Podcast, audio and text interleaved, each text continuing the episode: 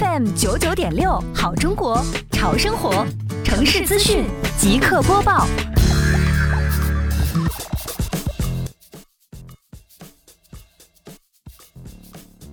为进一步提升植物垃圾秸秆的处置就地处理能力，有效提升资源化利用效率，十一月二十四号下午，杭州市西湖区双浦镇党委委员徐伟陪同西湖区环保局高一良局长一行查看双浦镇秸秆处置模式。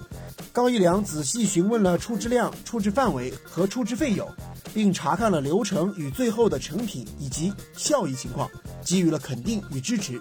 双浦镇党委委员就各村的实际情况、日常产生量以及处置模式，进一步打造双浦特色亮点。